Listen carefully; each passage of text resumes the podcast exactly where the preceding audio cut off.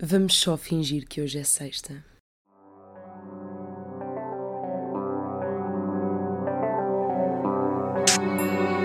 Hoje é sexta! Ah, finalmente!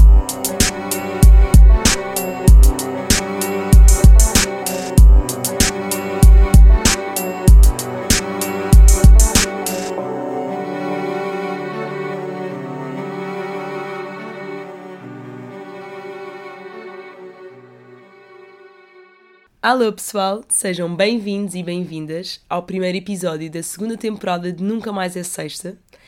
Antes de mais, eu sei que não é sexta, mas eu estou desde ontem confinada a quatro paredes porque testei positivo ao Covid e sem dúvida que foi o Covid que também me trouxe novamente a gravar o podcast.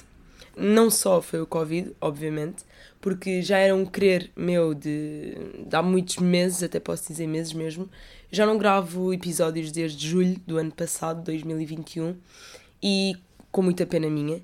Mas honestamente, a minha vida nos últimos tempos uh, deu uma reviravolta gigante. Não uma reviravolta, porque eu já estava preparada para o que vinha, ou seja, foi algo planeado, não foi algo que aconteceu e eu não sabia que ia acontecer.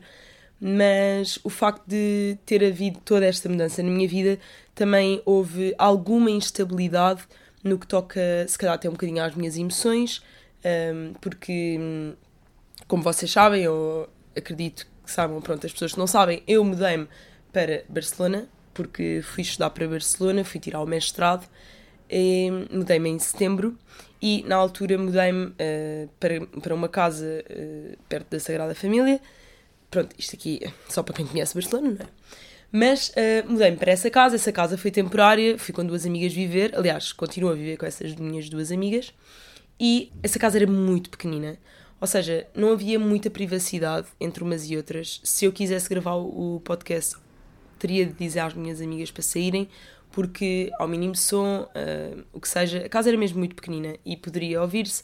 Obviamente que as minhas amigas não se importavam de sair de casa para eu poder gravar o meu podcast porque hum, tem a ver com coisas profissionais, mas ainda assim hum, o meu. Não posso dizer que era o meu interesse em fazê-lo, porque eu sempre tive interesse em continuar o podcast, até porque desde que comecei a gravar o feedback sempre foi super positivo e honestamente agora em dezembro então é que eu consegui mesmo perceber o quão uh, as pessoas me ouviam ou a quantidade de pessoas que me ouviam quando saiu aquela review do Spotify e houve imensa gente a partilhar, ou mesmo pessoas que se calhar não partilharam, mas vieram falar comigo, e isso deixou-me genuinamente feliz e genuinamente a pensar: ok, eu tenho mesmo de voltar.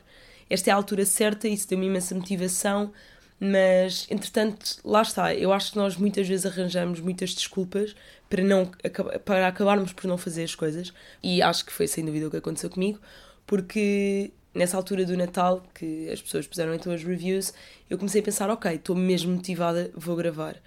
Entretanto, fui pedir este gravador com o qual estou a gravar este, este episódio ao namorado de, de uma amiga minha, porque deixei o meu gravador em Barcelona, porque pensei, ok, a minha cadela está a ladrar, um, pronto, porque eu pensei, ok, eu vou gravar uh, novamente o, o, podcast, mas tinha apontado para janeiro.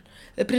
Exatamente, sim, para janeiro, porque estava, houve toda uma reviravolta de voos, entretanto, e pronto, eu ia começar a gravar em janeiro, quando voltasse para Barcelona, e aí sim seria como se fosse um novo ano, uh, nova temporada e, e uma maior motivação também.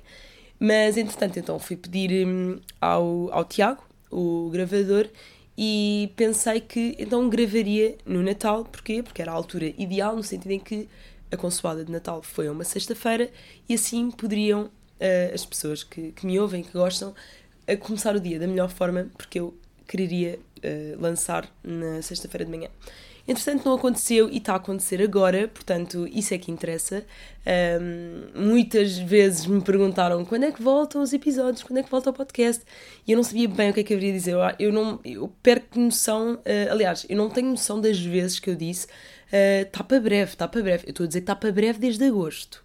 Portanto, é assim, eu quero que vocês acreditem na minha palavra, mas a verdade é que a minha palavra não teve assim tanta veracidade, nunca dizia.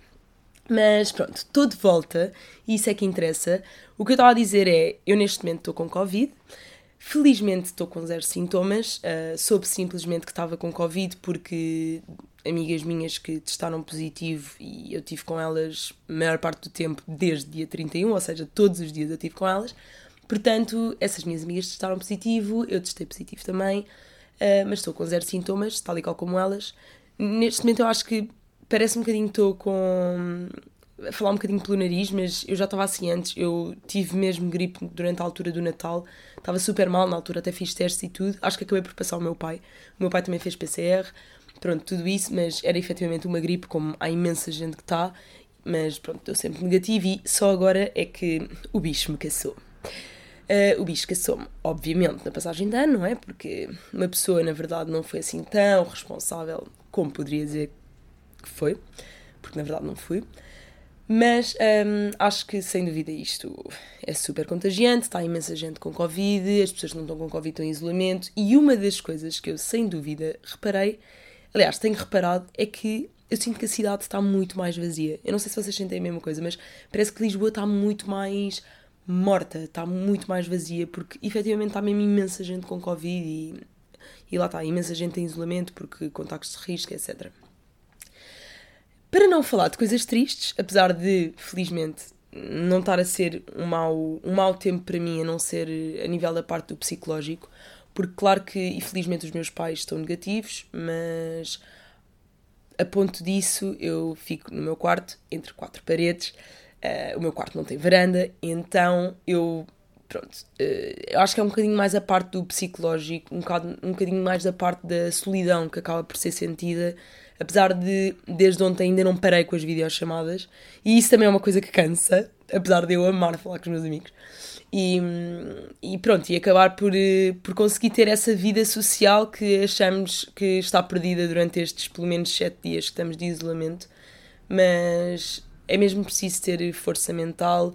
Eh, uma das coisas que eu fiz, e para quem provavelmente se cá está em confinamento e que me ajudou, foi hoje acordei, acordei super cedo, é assim, eu acordo sempre super cedo, mas a verdade é que como uma pessoa não tem nada para fazer, pronto, eu ontem fui dormir super cedo também, então hoje acordei mais cedo.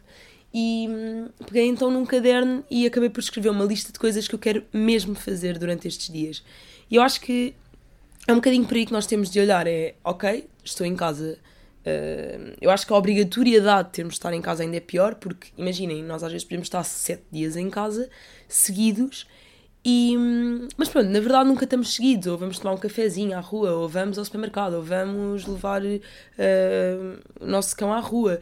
Portanto, acabamos por, acaba por não haver essa obrigatoriedade. Eu acho que o chato é haver essa obrigatoriedade e sabemos que não podemos sair à rua nem para dar uma caminhada. E isso acho que é o que mais custa. Na minha opinião, acho que o melhor que temos a fazer é não ficar simplesmente na cama a fingir que existimos, a hibernarmos até passar o sétimo dia, porque com certeza irá custar muito mais, irá demorar muito mais tempo a passar e acho que temos é de tentar tirar o melhor partido disto, é tentar sermos o mais produtivos possível, se calhar fazer aquelas coisas chatas em casa que não fizemos até ao momento, como por exemplo uh, aquela roupa que nós temos eh, há séculos para vender, mas não vendemos porque não temos paciência para tirar fotografias e depois pôr informação no, site e etc, etc. Portanto, esse é um dos meus objetivos. Vou pôr a minha roupa à venda. À, à venda. Desculpem só que a app chama-se Vinted e eu disse à venda. Um, à venda na Vinted, ainda não o fiz, mas uma coisa de cada vez, não é? Uma pessoa também tem, está, está com imensas tarefas. A pessoa tem de dividir as tarefas pelos dias, porque se eu fizer tudo hoje, amanhã já não tenho lá para fazer. Também não pode ser assim. Pronto, então isso é uma das coisas. Uh, e todas as outras, ver séries, livros, uh, sei lá, imensa coisa. Tentem ao máximo ser produtivos, fazer exercício físico, comer bem, ou seja, claro que ontem à noite eu também mandei uma mensagem à minha mãe a dizer: Olha, mãe, podes-me trazer um doce, está-me a apetecer e eu mereço. Mas tentem, obviamente, não estragar tudo só porque estão em confinamento e às vezes acabamos por, um, acabamos por, nos, por nos vingar, entre aspas, na, na comida e, e, e se calhar até um bocado mais na, na, na preguiça com que estamos e acabamos por não fazer nada. Portanto, sejam produtivos. Eu não vou estar a falar mais do Covid, eu provavelmente já vai em 15 minutos a falar do Covid. E pronto, sejam produtivos, as melhoras para quem está com Covid, uh, paciência para quem está em isolamento e não está com Covid. Aliás, paciência para toda a gente, porque é preciso. Um, e pronto. Quanto a este episódio, então, sem dúvida que eu também voltei porque isto é uma coisa que me está a fazer bem à mente. Ok, que eu não estou a falar com ninguém diretamente, mas a verdade é que estou a acabar por falar para uma plataforma onde várias pessoas me vão ouvir e, e sinto assim que também estou um bocadinho mais ativa no meu dia e no que toca principalmente à parte social e, e comunicativa. Eu tenho tanta coisa para dizer, é que ao longo destes meses os meus amigos principalmente iam dizendo Fogo Bibi, como assim deixaste de gravar o podcast se tens tanta coisa para dizer? A tua vida mudou tanto, tu já viveste tantas experiências, tu mudaste de país, que é uma das, e sem dúvida alguma, é um dos assuntos que se calhar mais pertinentes para falar aqui sobre a nível dos prós, contras, o que seja, a nível do desafio. Um, e pronto, e eu acabei por, uh, por, não, não falar sobre isso ainda, portanto eu tenho mil coisas para, para dizer. Provavelmente isto vai se dividir em imensos episódios e, quiçá, isto não se vai dividir nos episódios ao longo dos próximos dias, porque, quiçá, eu não farei um episódio por dia enquanto estou enquanto em confinamento. Uh, se assim for a minha vontade e disposição, espero bem continuar bem, para vos poder contar então uh, passo a passo da minha experiência. Então, como eu dizia, eu mudei-me para Barcelona. Não sei se vocês conhecem, mas muitos de vocês provavelmente conhecem, porque aquilo está cheio de portugueses. Aquilo está sempre cheio de portugueses. Quando eu tento, aliás, quando eu e as minhas amigas tentamos estar um fim de semana sem planos, ou seja, sem festa, não dá, porque há sempre lá alguém que nós conhecemos. E depois, como nós somos três e somos três pessoas de grupos diferentes, três pessoas de, apesar de sermos de Lisboa, somos três pessoas de partes de Lisboa diferentes, acabamos sempre por ter alguém lá conhecido. E isso é incrível, obviamente, porque acabamos por lá estar ter a nossa vida social super ativa, mas ao mesmo tempo às vezes é um bocadinho cansativo. Portanto, no início fomos para lá, só para vos contextualizar, eu nunca fiz Erasmus, uh, nunca tinha tido uma experiência fora do país, tanto pessoal, como profissional, como, neste caso, educacional. Uh, aliás, que isso, obviamente que isto também está a ser uma experiência pessoal, não é? Mas pronto, nunca tive uma, nunca tive uma experiência destas e eu digo sempre isto. Eu acho que toda a gente devia ter um dia uma experiência destas. Eu sei que muitas vezes é difícil a nível financeiro, sem dúvida. Uh, é um. Nem, nem vou dizer que é um gasto, é mesmo um investimento o ir para fora do país, porque eu, estando lá fora, eu percebo que nós, aliás, eu tenho muito mais consciência do dinheiro que gasto lá fora, porque não temos os pais, e para quem ainda vive com os pais, como era o meu caso, não temos os pais a comprar as coisinhas no supermercado, a ligar a perguntar o que é que queres do supermercado. Uh, ou seja, nós estamos muito mais frente a frente com aquilo que se gasta realmente. Eu acho que quando vivemos em casa dos pais, no geral, obviamente, mas falando por mim, eu não tinha tanta noção do dinheiro gasto no dia a dia. E às vezes até é meio uh, assustador, por assim dizer, porque realmente todos os dias nós gastamos imenso dinheiro. Vá, pode não ser imenso dinheiro, mas todos os dias se gasta dinheiro. Pelo menos lá eu sinto que todos os dias eu gasto dinheiro em alguma coisa. E o engraçado é, eu vou imensas vezes ao supermercado. Primeiro porque não faço compras do mês, a não ser se calhar a nível de congelados, porque dá jeito, não é? Temos sempre aquilo ali e descongelamos quando queremos comer. Mas eu faço compras basicamente todas as semanas, porque há sempre alguma coisa que falta, ou às vezes até todos os dias. Uh, primeiro, todos os dias não, mas se calhar dia sim, dia não, vamos comprar garrafões. Eu sei, isto é zero sustentável, mas a água de Barcelona é horrível. Uh, a água é super doce. Eu hum, sou zero esquisita com águas. Aliás, eu em Lisboa bebo água da torneira em todo o lado, mas lá é efetivamente muito má, é muito calcária também. Só para perceberem, nós tivemos de comprar um filtro para, a nossa, hum, para o nosso duche, porque a água de lá faz muito mal também ao cabelo, supostamente até faz cair o cabelo. Um, não é supostamente, há artigos que o dizem, e até foi uma amiga da minha amiga Mariana que lhe disse. Portanto, o que acontece muitas vezes é nós ainda não compramos o filtro para a torneira da cozinha. Então o que acontece é nós vamos com a panela até ao duche e enchemos a panela com água e vamos cozinhar. Muitas vezes também, quando não temos, uh, quando não temos garrafão, também acabamos por encher para fazer chá ou assim, enchemos a panela porque ainda não temos chaleira e hum, bebemos aquela água do duche, porque a outra água é mesmo, é mesmo muito má, eu não sei explicar, é mesmo muito má. E se calhar quem já viveu em Barcelona sabe disso. Mas pronto, desde o início que tem sido uma experiência maravilhosa. Como estava a dizer, nós estivemos numa casa temporária inicialmente, que era perto da Sagrada Família. Já agora, uma zona que gostei bastante de viver. A zona em si é super calminha, ao mesmo tempo que hum, o ambiente é super bom. Portanto, é uma zona que quem poderá estar a pensar em viver para Barcelona, eu aconselho. As zonas que eu mais gosto, sem dúvida, é a da Sagrada Família, pode ser que gosto muito, mas a zona do Eixample, a zona de San Gervasi, a zona da Diagonal, Grácia, portanto, é toda aquela zona acima da Diagonal, gosto bastante dessas zonas todas, porque aí localiza-se a minha faculdade e pronto, já passei muito por esses sítios e gosto imenso. A zona onde eu vivo uh, também é muito boa, mas já é como se fosse como se vivêssemos na Baixa de Lisboa, estão a perceber? Ou seja, é uma zona excelente para se viver, no sentido em que temos tudo perto, uh, podemos fazer tudo uma vez que não temos carro lá, não temos meio de transporte, pronto, meio de transporte individual lá.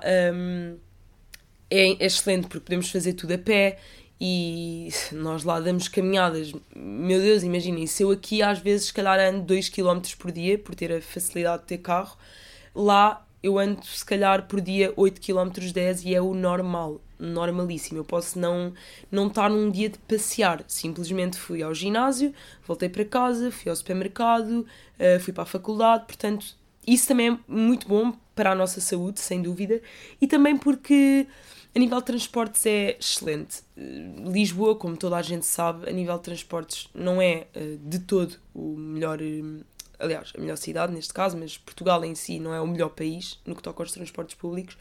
E lá é incrível porque se passa um autocarro, ok, perdi o autocarro, é chato, não é? Porque vou sempre atrasar-me mais um pouco, mas o próximo autocarro está a passar daqui a 6 minutos.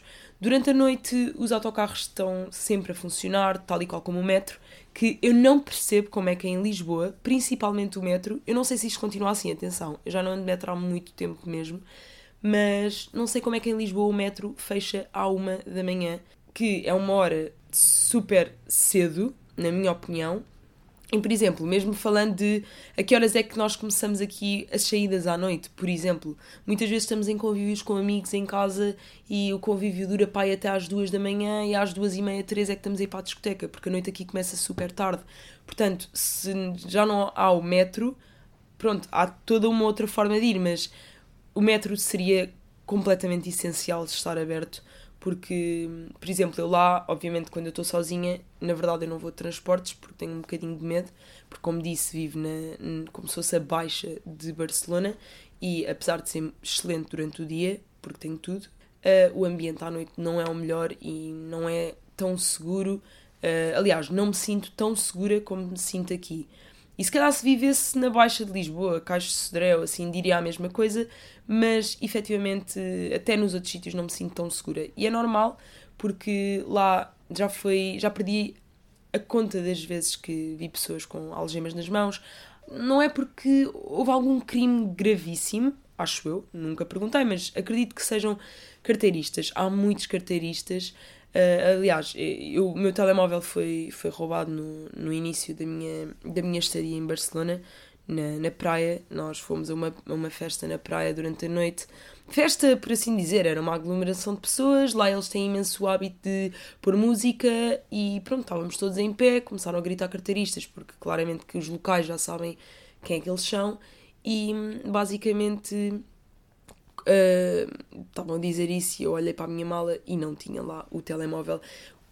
Tanto eu como soube já de mil pessoas uh, que foram roubadas lá, portanto, se também forem visitar a Barcelona, não, não vos quero assustar de todo. Não é uma cidade perigosa, mas é uma cidade em que nós temos de ter muito mais cautela, muito mais cuidado.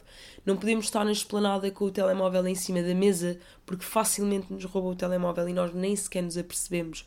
E eu costumo dizer, e é mesmo verdade, os carteiristas são, são mágicos. Eles conseguem uh, fazer uh, com, com, que. Aliás, eles conseguem nos roubar com magia, porque eles têm mil e uma técnicas de roubo. Não, não, portanto, é mesmo preciso ter cuidado. É, é só isso que, que eu vos quero dar em atenção.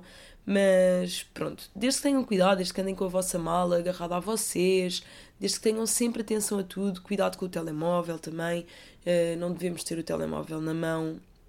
Uh, por exemplo, às vezes podemos estar a tirar uma fotografia, temos de ter cuidado, porque há mesmo carteiristas para tudo lá e é assim. E não nos podemos esquecer que a aglomeração de pessoas em Barcelona é muito maior do que a aglomeração de pessoas em uh, Lisboa. Por exemplo, nós vamos à Baixa de Lisboa e, ok, nós já vemos imensos turistas e imensa gente, mas não tem nada a ver com Barcelona. Nós, Barcelona, estamos a passar uma passadeira ali na Praça da Catalunha e literalmente estamos sardinhas enlatadas, parece que estamos dentro de uma discoteca numa discoteca com 20 metros quadrados, em que 20 metros quadrados estão lá tipo 500 pessoas. Pronto, eh, isto foi obviamente uma, um, uma comparação irrisória, mas a verdade é essa, é que há mesmo imensa gente, portanto a facilidade com que nós não reparamos que estamos a ser roubados é chocante. Um, pronto. Começando pelo início, então, vivi na, nessa parte da Sagrada Família. Entretanto, uh, eu só comecei aulas um mês e tal depois. Portanto, tive toda uma fase de adaptação e, e tudo mais que, obviamente, me soube super bem, porque também foi precisa como foi também a primeira vez que eu saí do meu país, obviamente estava a ser uma coisa um bocadinho mais difícil para mim do que se calhar até para as minhas amigas que já tinham tido a experiência de Erasmus, mas foi, foi um processo, sem dúvida, e nós depois acabámos por eh, fazer uma viagem à Costa Brava, que é como se fosse a Costa Vicentina de Portugal, mas pronto, lá acima de Barcelona, e gostei imenso. Uh, acho que é uma viagem que vale mesmo a pena.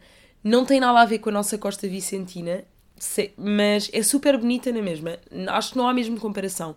Também porque é assim, não esquecendo que, por exemplo, eu não conhecia Barcelona, eu fui para Barcelona assim. Uh, o meu curso, uh, aliás, o meu mestrado é de um, marketing em moda e luxo e este mestrado havia uh, tanto em Madrid como em Barcelona, mas eu acabei por optar por Barcelona porque, porque não conhecia a cidade e já conhecia Madrid, gostei imenso, apesar de ser totalmente diferente. Eu, eu nem consigo. Às vezes há aquelas pessoas que dizem, ah, prefiro Barcelona a Madrid, eu prefiro Madrid a Barcelona. Eu não consigo dizer o que é que prefiro, porque acho mesmo que são duas cidades que, apesar de serem em Espanha, são tão diferentes e até mesmo as pessoas são mesmo diferentes. Portanto, eu não consigo dizer o que é que gosto mais, acho que. Não é não consigo, acho que nem faz sentido dizer. Mas isto para dizer que então eu fui para Barcelona, não conhecia de todo. No início cheguei lá e fiquei, uau, wow, ok, eu nunca vou saber andar aqui no meio. Fiquei um bocado assustada, estão a ver, ainda por cima sei lá, no início eram sempre elas que levavam o Google Maps. então eu cheguei a um ponto em que eu pensei, ok, tenho mesmo de levar eu também, porque senão eu não vou perceber nada. Primeira vez que andei sozinha em Barcelona, senti-me como se fosse a primeira vez que estava uh, a andar sozinha em Lisboa aos 10 anos. Senti-me senti-me receosa, mas ao mesmo tempo de género, uh, estou a andar sozinha. mas, obviamente, que eu agora já conheço, não vou dizer que conheço tudo, claro, mas já me oriento super bem. Mas lá está, é uma cidade muito maior que tem cantos e recantos, portanto é normal que não consigamos conhecer tudo e o Google Maps, para isso, é o nosso melhor ajudante. Mas. Então tivemos nessa casa, entretanto fizemos essa viagem à Costa Brava, que, volto a dizer, aconselho imenso. Um, e pronto, depois mudámos-nos para a nossa casa atual, que é então como se fosse ali na Baixa de Barcelona, perto das Ramblas, e esta casa então foi a casa onde sentimos a nossa estabilidade. Ou seja, aí sentimos mesmo que era a nossa casa. Porque a primeira casa que nós, onde nós vivemos tinha para aí 60 metros quadrados ou 50, ou, ou menos. Atenção, eu acho que era menos. E tinha um quarto, depois tinha uma casa de banho, nós entrávamos, nem sequer tinha hall de entrada, era logo a cozinha e hum, o sofá, que acabou por ser sofá-cama o tempo todo, porque era lá que eu dormia e a Mariana, a Catarina, dormia no quarto, ou pronto, íamos trocando, mas não havia quase espaço, tínhamos imensas malas, a, a cozinha, o fogão, era daqueles que parecia uma, uma mesa DJ, honestamente, porque não era um fogão normal, era daqueles fogões que até podemos levar no carro. Uh, que tínhamos de ligar pronto, uh, o fogão à ficha, um, à eletricidade, e portanto a casa não estava assim tão bem equipada, para o tempo que nós acabámos por passar lá, porque ainda passámos lá um mês e meio e imaginem um mês e meio terem um frigorífico daqueles de hotel uh, onde só cabem tipo as bebidas e pouco mais e um congelador que era somente uma prateleira que não dava conseguimos pôr duas coisas a congelar. Somente duas coisas. Portanto pronto. Mas acho que foi tudo sem dúvida uma coisa que também nos fez crescer e principalmente sabermos nos organizar. Entre as três, principalmente, porque também foi um desafio. Já é um desafio irmos viver com alguém novo, que não os nossos pais, que estamos habituados a viver desde sempre, como também foi um desafio para nós próprias estarmos uh, a viver quase que entre quatro paredes, três pessoas, e estando nós, uma vez que ainda não tínhamos começado as aulas, sempre, sempre juntas. Portanto, hum, eu acho que as pessoas, quando vão viver com outras, também têm de ter uh, o mindset de ok, eu venho aqui para também me saber adaptar ao outro, para um, crescer com o outro, porque assim, claro que tudo isto é difícil, atenção, eu acho que, e, e digo, hoje em dia eu digo que eu acho que é muito diferente as pessoas serem amigas, ou serem namorados, ou serem. Toda a, todas as relações que nós temos que não uh, são relações com pessoas com quem nós vivemos. Ou seja, até agora eu só sabia o que, é que era viver com os meus pais. Eu não sabia o que, é que era viver com, com, minhas, com amigas minhas. E às vezes eu dizia sempre, ah, adorava ter uma experiência de viver com amigas.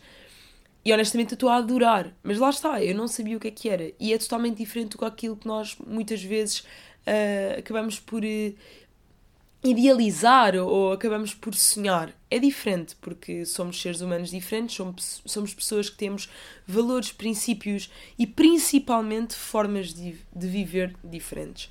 Portanto, há que haver uma boa conjugação de todas essas coisas para que a relação em casa seja do melhor e, e para que as pessoas se deem sempre bem. Um, eu acho que já me estou a alongar imenso, eu vou ter de ver aqui. Ok, 27 minutos, nada mal. Um, posso continuar a dizer que também queria gravar, ter gravado um episódio com as minhas roommates. E se elas estiverem a ouvir isto, não me escapam. Não, porque nós combinámos há uns tempos. Aliás, eu tinha feito todo um plano de episódios para lançar e um deles era com elas, precisamente por falarmos deste, deste tema que é o que é viver com outra pessoa. Uh, e obviamente que isso vai surgir em breve, portanto também não me quero estar a alongar muito no que toca a esse assunto de relações pessoais em casa, uh, não sei com os pais, pronto, com amigos, portanto não me quero alongar muito quanto a isso. Quero falar-vos principalmente, e ainda tenho um tempinho, uh, como disse, tenho tanta coisa para dizer que. que acho que vou mesmo ter de repartir isto ao longo dos dias e ao longo dos episódios. Uh, quero falar-vos também da minha vinda a Lisboa, quero falar-vos de imensa coisa. E uma das coisas que, que vos posso dizer é que, sem dúvida, a mudança de um país, ou eu acho que a mudança só tem de ser uma coisa positiva, seja ela algo que nos faz sofrer ao início, seja ela algo que custa, que de início não nos sentimos cá muito confortáveis com essa mudança, não sentimos que estamos na nossa zona de conforto, mas é mesmo aí que a mudança acontece, que é quando nós sentimos que não estamos na nossa zona de conforto, aquele sentimento não vai ser eterno. Por exemplo, o facto de eu ter ido para Barcelona não era de todo a minha zona de conforto, não é? Porque a minha zona de conforto é Lisboa, eram os meus pais, eram os meus amigos.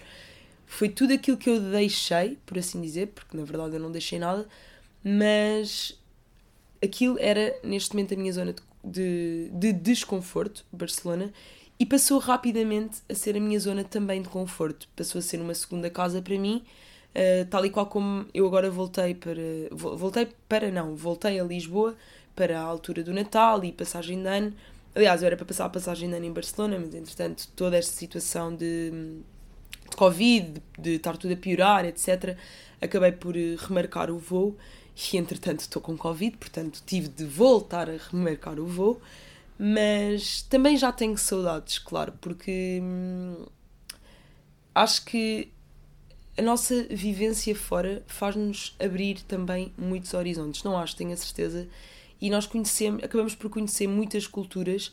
E lá em Barcelona então quem já foi sabe que é sem dúvida uma cidade que tem N culturas. Houve uma vez que estava a falar com um senhor de um restaurante e até lhe disse que achava que havia imensos portugueses em Barcelona. Achava não, tinha a certeza, porque há mesmo imensos portugueses em Barcelona a viver. Imensos. Uh, o que acaba por também nos dar aquele porto de abrigo, entendem? Porque quando nós chegámos lá, nós até conversámos umas com as outras e estávamos completamente alinhadas, o que foi mesmo fixe, que era, ok, nós vimos para aqui, mas não queremos continuar na nossa zona de conforto.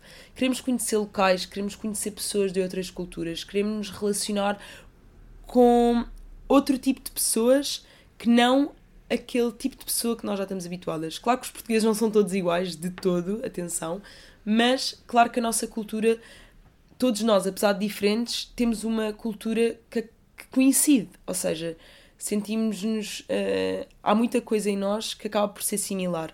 E ao conhecer outras culturas também conseguimos uh, abrir novos horizontes, conseguimos adaptar-nos de uma forma diferente às pessoas e aos costumes das outras pessoas e conhecer outras culturas. Daí eu achar que, é, que a experiência de viver fora deve ser uma experiência uh, incrível para todos.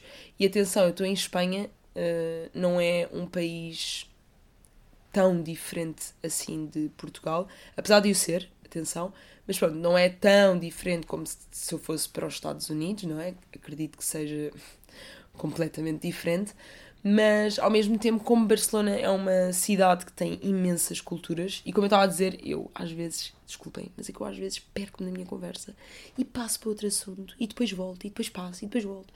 E não é por mal, isto é a minha ânsia de vos dizer tudo. É que é mesmo, isto é a minha ansiedade de querer dizer tudo e mais alguma coisa, de me lembrar de certos momentos ao longo da conversa e peço imensa desculpa. Mas eu estava a dizer que falei com o senhor num restaurante uma vez e estava-lhe a dizer que havia imensos portugueses em, em Barcelona. Ele virou-se e disse: Olha, eu sou francês e eu também acho que há imensos franceses em Barcelona. Portanto, o que eu me estava a querer dizer é que efetivamente há imensa gente de todas as culturas. Mas pronto, como eu sou portuguesa, claro que acabo por reparar que há muito mais portugueses. Mas. Hum, pronto, e com isto, uh, na altura nós fomos para lá e pensámos, ok, queremos conhecer locais. Não vou dizer que é fácil, porque uh, não acho que o seja, mas eu comecei por, antes até de começar as aulas, obviamente que acabámos por estar com, com pessoas portuguesas que agora são nossos amigos, o que também foi incrível e conheci pessoas brutais e incríveis em, em Barcelona que desconhecia de, de Lisboa, não os conhecia e agora são, são meus amigos e, e criámos um grupo super bom e é sempre bom, atenção. Há uma coisa que eu não posso dizer que não, que é, é sempre bom sentirmos-nos em casa. Ou seja, sempre que nós estamos com esses nossos amigos portugueses, acabo por me sentir em casa, acabo por não ter de pensar, ok, aí agora vou ter de falar espanhol, que não é aborrecido de todo, mas ao mesmo tempo, sabem, às vezes falar uma língua durante tanto tempo acaba por ser um bocadinho cansativo. Uh, porque, claro que todo o processo de pensamento naquilo que vamos dizer não só é termos noção do que vamos dizer, como também é pensarmos noutra língua que não a nossa língua nativa. Portanto, é normal que demore mais tempo, seja um processo mais complexo. Portanto, quando nós estamos só com eles, também é sentir-nos em casa e, e é mesmo bom e acabamos por Obvi obviamente que nos entendemos uh, muito melhor a nível das nossas expressões portuguesas e assim, pá, o que tem imensa, imensa piada é que às vezes estamos com os nossos amigos espanhóis. Houve uma vez que, por acaso já foi cá em Lisboa, que a minha amiga Catarina ehm, utilizou tipo um, pro, um provérbio, pronto, uma expressão portuguesa uh, que, que ela acabou por traduzir para o espanhol e nós rimos imenso. Ela acabou por traduzir para o espanhol e disse quem está mal se muda. Do género que quem está mal se muda, não é? E começámos a partir a rir porque, pronto, as expressões portuguesas já são uma coisa tão. tão impulsiva, pronto, tão, tão, dita impulsivamente por nós. Se calhar impulsiva não é a palavra, mas nós já dizemos aquilo com uma naturalidade, naturalidade tão grande que em espanhol acabamos por pensar, ok, isto também vai fazer sentido e não, e não faz, e é normal, tal e qual como Já ouvi imensos trabalhos que eu fiz em espanhol que as minhas amigas acabaram por alterar algumas coisas que eu escrevia, precisamente por também haver expressões espanholas e eu ainda não as conhecia bem, mas isso tem imensa piada. Tem imensa piada essa troca de expressões, troca de. Ainda no outro dia estava a falar com, com uma amiga minha uh, espanhola e, e, às vezes eu mando imensas calinadas em coisas que digo, principalmente exatos de, de, expressões, e ela ri-se imenso e diz: Vivi, não, não é assim, tens de dizer desta forma. Portanto, também há essa ajuda por parte das pessoas. E tal e qual como eu estava a dizer, que aqui em Portugal, quando eu andava no, no secundário, etc., eu também olho para trás e penso: ok, até que ponto nós integrávamos assim tantas pessoas que vinham de Erasmus? Na verdade, eu acho que somos pessoas que somos muito simpáticos. Eu acho que os portugueses são muito simpáticos, mas é normal. Quando nós temos o nosso grupo, quando nós temos aquele nosso uh, conforto e o grupo que já criámos, tanto, na, tanto no secundário como na faculdade, é normal que seja mais difícil termos a necessidade de integrar uh, o outro, uh, a pessoa de Erasmus, por exemplo. Porquê? Porque quer dizer que quando essa pessoa estiver no grupo, vamos ter de mudar Uh, e depois temos esta questão que é, por exemplo, eu junto-me a um grupo de espanhóis, eles não mudam para a minha língua.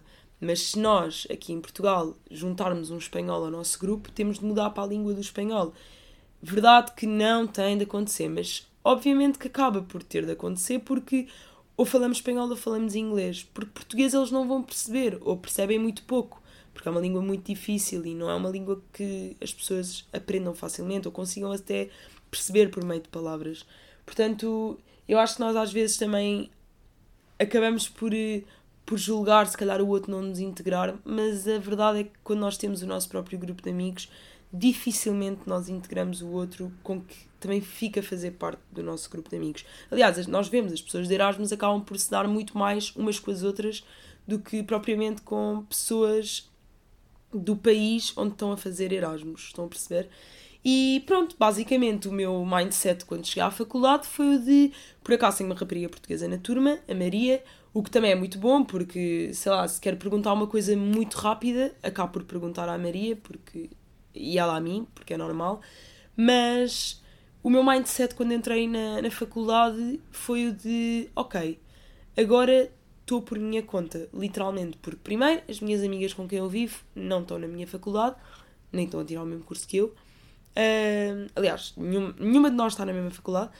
E eu pensei, ok, agora, basicamente, ou eu me integro, ou podem não me integrar. Portanto, vou ter de ser eu a dar esse passo antes que, antes que esteja à espera que deem esse passo por mim. Portanto, acabei por ir ao Welcome Day e aconselho mesmo a toda a gente que vá, por mais que seja uma língua diferente, e eu estava um bocadinho insegura, como é óbvio, com isso, porque não conhecia ninguém e nós íamos dar um passeio para conhecer o gótico, que foi uma visita, uma visita de estudo vá super gira, para acabarmos por estar ali todos juntos de uma forma mais informal, mas eu estava super receosa. Mas a verdade é que se eu deixasse que esse receio me, me consumisse, eu ia ficar em casa. O que é que ia fazer com. Uh, aliás, o que é que iria ter de consequência eu ficar em casa? Era não ir, por exemplo, tomar café com as minhas colegas de curso nesse mesmo dia. E eu fui, porque eu pensei, ok, posso não estar confortável. E não estava, porque isto já foi em outubro e estava muito menos confortável com a língua do que estou agora, mas fui, esforcei-me e, e, às vezes elas não percebiam o que eu dizia e tentavam me ajudar. E, e pronto, eu acho que é mesmo sem medos, uh, temos de nos mandar de cabeça se queremos também um, essa integração pela parte de, das, das pessoas do outro país.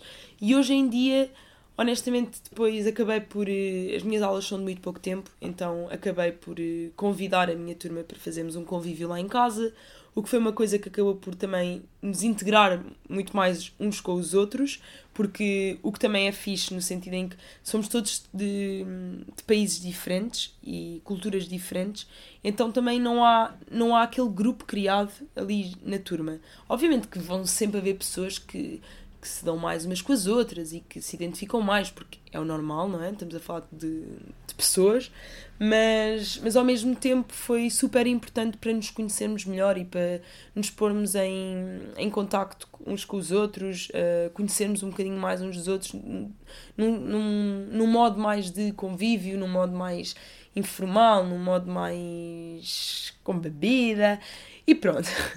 E, e foi uma coisa super importante. E agora, uh, atualmente, eu dou-me imenso com as minhas colegas, uh, falo com elas quase todos os dias, o que é uma coisa engraçada, porque eu até pensei, fogo, agora que me estou a começar a falar mais com elas, venho para Lisboa e se calhar até pode fazer com que saia um bocadinho ali do círculo, mas a verdade é que não, a verdade é que eu acho que quando nós Uh, também mostramos interesse, que também foi o que eu acabei por fazer. Tenho que falar imensas vezes com, com, com, as, minhas, com as minhas amigas espanholas e, e tem sido super bom sentir que as pessoas também gostam de nós. Estão a ver? Eu acho que uma coisa boa, e para terminar, porque já devo estar a, a gastar todo uh, o tempo do podcast, apesar de não haver tempo definido, mas também não quero ser uma chata.